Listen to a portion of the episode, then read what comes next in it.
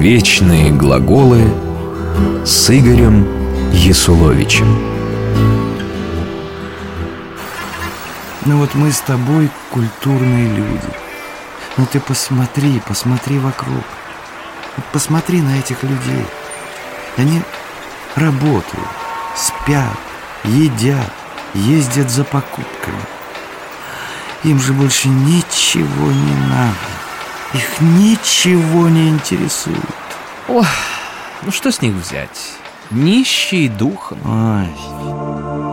Сейчас, когда употребляют это выражение, обычно говорят о людях ограниченных, о людях, которым важно только удовлетворение своих грубых низменных потребностей. Кажется, что нищие духом – это те, кто не имеет никакой внутренней жизни, никаких духовных достоинств. Говоря об отсутствии духовных достоинств, мы приближаемся к подлинному значению этих слов. Откуда возникло это выражение?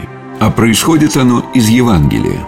Именно словами о нищих духом Иисус Христос начинает свою знаменитую Нагорную проповедь. Но вот что странно. Он говорит о том, что нищие духом блаженны, то есть счастливы, что им принадлежит небесное царство. Но это в корне противоречит современному пониманию этих слов. Впрочем, наше время не исключение.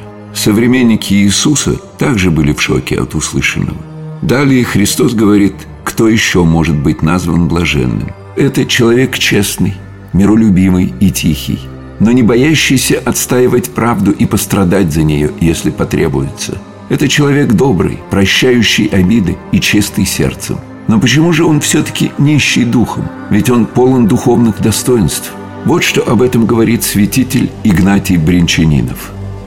Какое первое ощущение является в душе от исполнения евангельских заповедей? Нищета духа. Едва христианин захочет осуществлять в действиях своих, внешних и внутренних, евангельские заповеди, как увидит поврежденную свою природу, восстающую против Евангелия, упорно противодействующую Евангелию. Христианин при свете Евангелия видит в себе падение человечества – от этого зрения, естественно, рождается смиренное понятие о себе, называемое в Евангелии нищетою духа. И действительно, если человек считает себя обладателем духовных достоинств, то гордыня, которая неизбежно возникает от осознания этого, моментально уничтожит и кротость, и милосердие, и жажду правды. Признавать себя недостойным, не имеющим никаких добродетелей, вот что значит быть нищим духом. Вечные глаголы.